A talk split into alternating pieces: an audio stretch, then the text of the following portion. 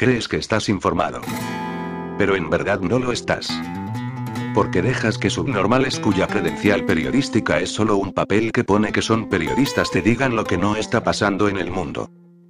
Porque no dejas que un desempleado sin nada mejor que hacer con su vida, robe artículos y de manera asquerosa los pase a formato audio escondiéndose detrás del Creative Commons. Esto es el Mercadeo de Noticias, el peor programa de noticias de todo Internet, y estás a punto de ser desinformado.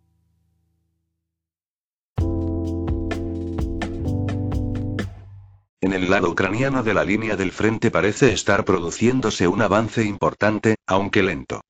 Durante meses, la única razón por la que los ucranianos han podido contener a los rusos es que su acceso, a través de Internet móvil, a los datos de los satélites de la OTAN y a la información analítica ha permitido a sus sistemas de artillería y cohetes apuntar con precisión a los equipos y tropas rusas. Esto obligó a los rusos a actuar con rapidez. Se colocaron en posición, dispararon una salva contra un objetivo ucraniano y se alejaron antes de que esa posición pudiera ser atacada. Los datos proceden de los 20.000 terminales de Internet por satélite Starlink de Elon Musk, repartidos a lo largo de los mil kilómetros de la línea del frente.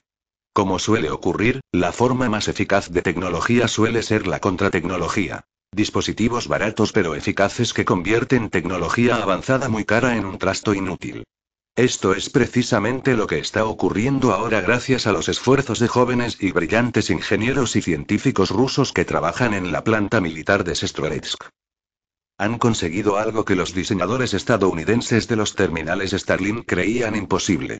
Su nuevo sistema montado en camión del tipo Borshevik es capaz de localizar terminales Starlink activos en un sector de 180 grados y un radio de 10 kilómetros con una precisión de 5 metros. Se trata de un sistema pasivo, lo que significa que no puede ser descubierto por la señal que emite, ya que no emite señal. El camión es un pequeño blanco móvil y el sistema realiza su trabajo en dos minutos si está parado y en 15 minutos si se desplaza de un punto a otro, apuntando a un máximo de 64 terminales Starlink a la vez. La información se transmite automáticamente a las baterías de artillería y misiles. Hasta ahora, los resultados han sido muy positivos. Bolshevik ha sido capaz de localizar no solo emplazamientos de artillería cuidadosamente camuflados, sino también concentraciones de mercenarios extranjeros, que son, sin duda, adictos a Internet, y destacamentos de infantería ucranianos, que no pueden luchar sin que la OTAN les diga dónde ir y en qué dirección dirigir sus disparos. Estas posiciones fueron entonces arrasadas utilizando sistemas de lanzamiento múltiple de cohetes o sistemas de misiles guiados como el Krasnopol. Con la ayuda de Borshevik, las tácticas rusas cambiarán. Mientras que hasta ahora tenían que disparar y huir para evitar el fuego de represalia, ahora podrán empezar destruyendo todas las terminales Starlink de la zona, luego desplazarse a la línea del frente con camiones llenos de munición y seguir disparando hasta que nada se mueva en el lado ucraniano, y solo entonces avanzar con infantería, despejando y estableciendo nuevas posiciones. Sin Starlink, las tropas ucranianas se limitarán a esperar sentadas las órdenes de la OTAN, sin saber a dónde ir ni dónde disparar y esperando una oportunidad para rendirse. Una vez que haya suficientes camiones equipados con Borshevik a lo largo del frente, los ucranianos no tendrán más remedio que dejar sus terminales Starlink apagadas la mayor parte del tiempo y encenderlos periódicamente para recibir nuevas órdenes, aunque para entonces puede que sea demasiado tarde para ejecutarlas o que sean atacados y destruidos antes de que puedan hacerlo. Este es el talón de Aquiles del plan estadounidense de atacar a Rusia utilizando un ejército proxy de marionetas en su mayoría teledirigidas, y los rusos lo han descubierto y han encontrado una forma de explotarlo. Cortar sus comunicaciones con la OTAN, y está prácticamente hecho. A ver, Las sanciones se aprobaron para arruinar a Rusia no solo económicamente, sino también tecnológicamente, según el conocido anuncio de la ministra alemana de Asuntos Exteriores, Annalena Baerbock. Las prohibiciones de suministro de productos electrónicos debían paralizar la industria armamentística rusa. Pero tampoco sucederá. Rusia también ha conseguido burlar las sanciones en el sector tecnológico. Es más, importa más microprocesadores y semiconductores que antes de la guerra. El suministro de microprocesadores y semiconductores a Rusia está sujeto a sanciones. Grandes empresas del sector como Intel, AM, el gigante taiwanés TSMC y la empresa holandesa Nexperia cesaron sus actividades en Rusia casi de la noche a la mañana. A finales de marzo Biden estaba exultante. Anunció que Rusia regresaba camino del siglo XIX debido al ataque a Ucrania. En septiembre la presidenta de la Comisión Europea, Ursula von der Leyen, añadió por su cuenta que la industria rusa estaba en ruinas.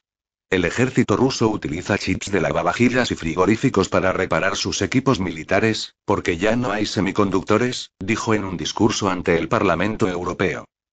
El semanario alemán Die Zeit asegura, remitiéndose a un informe oficial, que las sanciones occidentales no han reducido en absoluto las importaciones rusas de componentes electrónicos, sino todo lo contrario. El año pasado Rusia importó incluso más procesadores y semiconductores que antes de la guerra. En total, las importaciones en este segmento aumentaron de 1.800 millones de euros a 2.450 millones. Las importaciones rusas cayeron solo un 16% a lo largo del año. En noviembre fueron solo un 15% inferiores a la media mensual de 2021. A principios del año pasado, poco después del inicio de la guerra, los expertos seguían pronosticando una caída de al menos entre el 30 y el 40%. La capacidad de Rusia para sortear las sanciones se debe a países como China, Turquía y Emiratos Árabes Unidos, que se han apresurado a llenar los huecos dejados por las multinacionales occidentales. También sirven de emplazamiento a intermediarios rusos que compran tecnología occidental a través de empresas pantalla. Al mismo tiempo, están llenando con sus propios activos los huecos dejados por las sanciones y la retirada de los grandes monopolios occidentales. El socio comercial más importante para Rusia es ahora China. Las importaciones procedentes del país asiático aumentaron un 13% en 2022. Sin embargo, muchas empresas occidentales como Apple o IKEA habían abastecido el mercado ruso antes de retirarse de las fábricas chinas. Esta caída se ha compensado. Las empresas chinas suministran ahora la mayoría de los coches nuevos y smartphones, ordenadores, pero también equipos pesados como maquinaria de construcción y camiones. Solo las exportaciones de camiones de China se han más que triplicado en 2022. Las importaciones de equipos de construcción se han duplicado. Sin embargo, las importaciones de chips electrónicos son probablemente las más importantes desde la perspectiva rusa. Junto con Hong Kong, China suministró semiconductores por valor de 900 millones de dólares en 2022, más del doble que en 2021. Entre 2017 y 2022 han muerto 142 personas de frío en la provincia canadiense de Quebec. La mayoría de los contratos de alquiler expiran el 30 de junio. La alegría de tomar el suave viento y el sol para los que van a ser desalojados coincide con la afluencia de anuncios de pisos en alquiler. Y el número de viviendas disponibles desciende a medida que sube el precio del alquiler, porque no solo se abusa de los alquileres subiéndolos, sino que se convierten en ganancias de turistas. Los invasores Airbnb. Según un estudio de Jennifer Com, Danielle Kerrigan y David Watchsmuth, de la Universidad McGill, en Canadá hay unas 31.000 viviendas reservadas para alquileres temporales. En Montreal, hay al menos 300. Tras años sufragando con el alquiler los gastos de electricidad, calefacción, reparaciones e impuestos de propiedad, y proporcionando ingresos a los propietarios, los inquilinos están siendo estafados por los especuladores. El alcalde de Montreal quiere reducir los alquileres de corta duración. Es una decisión excelente. Sin embargo, para resolver realmente un problema social que no hace más que agravarse, sería deseable añadir una cláusula a la posibilidad de obtener un certificado con este fin. El acuerdo de los ocupantes. Los especuladores inmobiliarios y los turistas nunca deberían prevalecer sobre los ciudadanos de la ciudad en cuestión. En cualquier lugar, incluso en una zona permitida, ningún inquilino, independientemente de su edad, ingresos y años de ocupación, debería ser desalojado de su piso en favor de un operador de alquiler temporal. Incluso el Tribunal de Administración de Alquileres solo está fomentando la compra de viviendas de alquiler para convertirlas en condominios, propiedades libres y alojamientos turísticos. Aunque los periódicos han sido discretos al respecto, hace unos años una docena de personas del Gran Norte de Quebec murieron durante el invierno tras ser desalojadas del lugar donde se reunían. El caso de Clement Robitaille es patético. Le desahuciaron de su casa en enero, cuando había pocas viviendas disponibles o le habrían costado el doble de lo que pagaba antes. Lo encontraron muerto en su coche unos meses después. Los alquileres no dejan de subir, en beneficio de unos pocos grupos de inversores que compran edificios, desahucian a los inquilinos a precio de saldo, hacen reformas cosméticas y exigen el doble del precio anterior. Y nuestros dirigentes conocen al grupo Sonder, esa falsa cadena hotelera. Es urgente rechazar las conversiones de pisos en arrendamientos de corta duración, cuando la gente vive allí y tiene derecho legal a permanecer. Si se les obliga a abandonar sus hogares, ya sea en una zona autorizada o no, aumentamos la pobreza y la falta de vivienda para satisfacer los mezquinos beneficios de unos pocos explotadores. Además de los precios actuales de los alquileres, permitirlos a ir un vez cómplice de graves consecuencias. Es imperativo que los miembros de todos los ayuntamientos dejen de legalizar estos sin techo, cuyos autores indirectos rara vez son cuestionados. Ya sea usted inquilino, propietario o miembro de un comité de vivienda, intervenga. Exija la ilegalidad de desahuciar a un residente en beneficio de especuladores y turistas.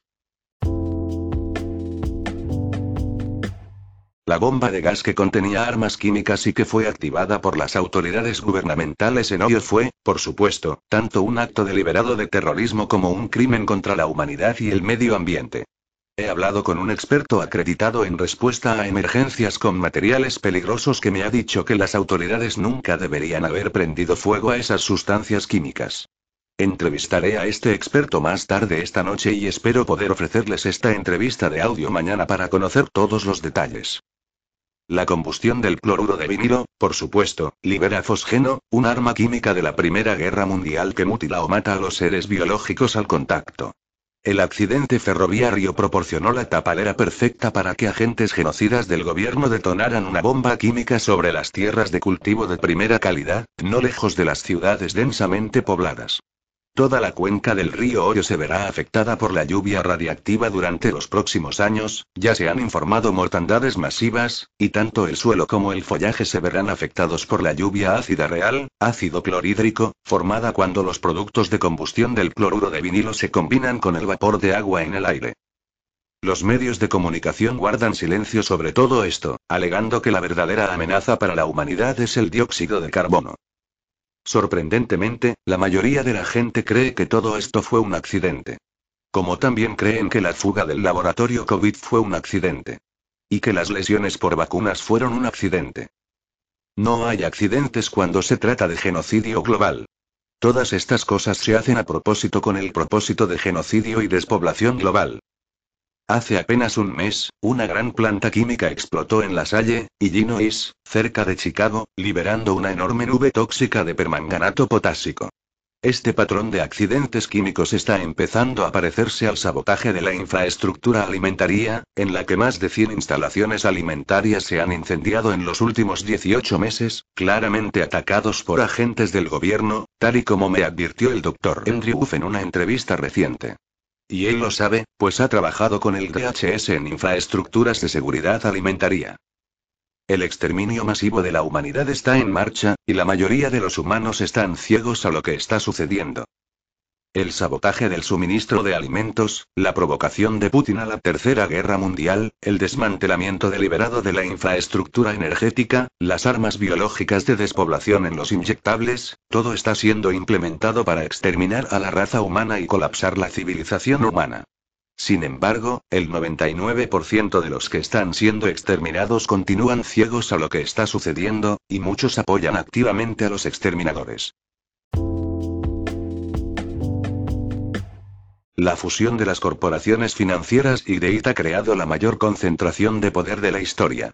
Pero, ¿qué confiere a este poderoso complejo tanta influencia como para ser capaz de dirigir el destino del mundo? Revelación del pulpo. Este mundo ha caído en las garras del terror de una sociedad secreta mundial. Como un pulpo, sus tentáculos alcanzan tus posesiones, tu salud y todo el conocimiento libre. Apenas parece superada la crisis de corona, el mundo se ve sacudido masivamente por la guerra de Ucrania y, en consecuencia, por la crisis energética y económica. Ahora existe incluso la amenaza de una recesión mundial y de pobreza y hambre para millones de personas. A pesar de ello, incluso los políticos pacifistas siguen alimentando la guerra. ¿Es esta evolución mundial hacia lo negativo una coincidencia, un fallo humano o es posible que haya algo más detrás? Si es así, debe existir un poder capaz de controlar y dominar estos acontecimientos en todo el mundo. Pero, ¿existe tal poder? El experto en finanzas y economía Ernst Wolf responde claramente a esta pregunta con un sí. Según Wolf, el complejo digital financiero, es decir, las grandes corporaciones financieras y de con BlackRock y Vanguard a la cabeza, se ha convertido en una potencia dominante a escala mundial. BlackRock y Vanguard son los llamados gestores de activos que esencialmente administran el dinero de los superricos. BlackRock, por ejemplo, se convirtió de repente en el mayor gestor de activos del mundo cuando los Rothschild transfirieron unos 2,8 billones de dólares estadounidenses a BlackRock. En la actualidad, los 10 mayores gestores de activos del mundo administran activos por valor de 45 billones de dólares. Esta cifra es superior a la producción económica, Producto Interior Bruto, de Estados Unidos, China, Japón y Alemania juntos. Es significativo que BlackRock y Vanguard dominen conjuntamente a través de sus participaciones a casi todos los demás grandes gestores de activos, empresas multinacionales y también a las grandes empresas de IT como Microsoft, Apple, Alphabet, Amazon y Facebook. Pero como a su vez dependen de sus servicios informáticos, se ha creado una dependencia mutua por la que prácticamente se han fusionado entre sí en una sola entidad. El complejo digital financiero. El poder de las corporaciones IT radica en que controlan el flujo global de datos y, por tanto, tienen conocimiento de todo y de nada. Este conocimiento tiene tanto peso que, además del dinero, el control sobre los datos rige ahora el mundo. Así, la fusión de las corporaciones informáticas y financieras ha creado la mayor concentración de poder jamás vista. Pero, ¿qué confiere a este poderoso complejo tanta influencia como para ser capaz de dirigir el destino del mundo? Ernst Wolf responde de la siguiente manera. 1. Gracias a su fortaleza financiera, los gestores de activos son capaces de controlar a su antojo cualquier mercado del mundo, poniendo de rodillas a los gobiernos recalcitrantes. 2. Dado que los grandes bancos y los principales bancos centrales no disponen de un sistema de análisis comparable, obtienen sus análisis del sistema de análisis de datos financieros Aladdin de BlackRock, único en el mundo. Esto constituye ahora la base de todas sus decisiones, lo que permite a BlackRock controlar e influir a su voluntad en la política financiera mundial. 3. Los medios de comunicación también están ahora bajo los dictados de este cártel. BlackRock y Vanguard, por ejemplo, determinan la información de las 10 mayores empresas de medios de comunicación estadounidenses a través de sus grandes participaciones. 4. Importantes ONG como Greenpeace y Amnistía Internacional están sometidas a la voluntad de estas corporaciones, al igual que la ciencia y las universidades, ya que todas dependen de su dinero. 5. Los principales títeres de este complejo financiero digital son, sin embargo, escuche y asómbrese, poderosas fundaciones como la Open Society Foundation de George Soros, la Bill y Melinda Gates Foundation y el Foro Económico Mundial UEF. La Fundación Sociedad Abierta, por ejemplo, lleva infiltrándose en la política, los medios de comunicación y la educación de todo el mundo desde su fundación en 1979, e incluso ha participado en el derrocamiento de gobiernos indeseables en el pasado. Fundaciones como la Fundación Gates y el FEM controlan a su vez toda la ONU y la OMS. Además, el FEM lleva desde 1992 formando a la élite política e industrial en el programa Young Global Leader. Por ejemplo, los primeros ministros de Finlandia, Bélgica, Nueva Zelanda, Canadá y el presidente francés Emmanuel Macron se encuentran entre los jóvenes líderes mundiales que representan la agenda del FEM. También lo son Angela Merkel, Mark Zuckerberg, fundador de Facebook, Jeff Bezos, fundador de Amazon, Elon Musk y Bill Gates. Si se consideran estos entrelazamientos y redes globales, el complejo financiero digital se asemeja a un poderoso pulpo a través del cual unos pocos superricos, como los Rothschild o los Rockefeller, dirigen el destino del mundo desde un segundo plano. Según Ernst Wolf, las crisis actuales sirven para enriquecerlos y para ampliar y consolidar su poder. Su mayor temor es que la humanidad se entere de que en realidad son muy pocos. Por último, una cita de Ernst Wolf. Y creo que el mensaje más grande e importante de nuestro tiempo es que el poder de las personas que están causando todo esto, que dirigen el FEM, que dirigen el complejo digital financiero, no se basa en la cantidad de dinero que tienen ni en el hecho de que desplieguen ejércitos enteros para ellos, sino que su poder se basa en que la mayoría de la gente no entiende todo esto. Y como ya he dicho, nos enfrentamos a una tremenda época de agitación, pero creo firmemente que lo más importante en este tiempo seguirá siendo la iluminación. Y estoy firmemente convencido de que si un gran número de personas comprende lo que está ocurriendo, también encontraremos soluciones. Y creo que por eso no debemos resignarnos en esta fase, aunque todo parezca muy oscuro en este momento, cuando se acumulan nubes cada vez más oscuras en el cielo. Pero creo que estas nubes oscuras también darán a algunas personas tal chaparrón que posteriormente abrirán los ojos y verán lo que realmente está ocurriendo a su alrededor.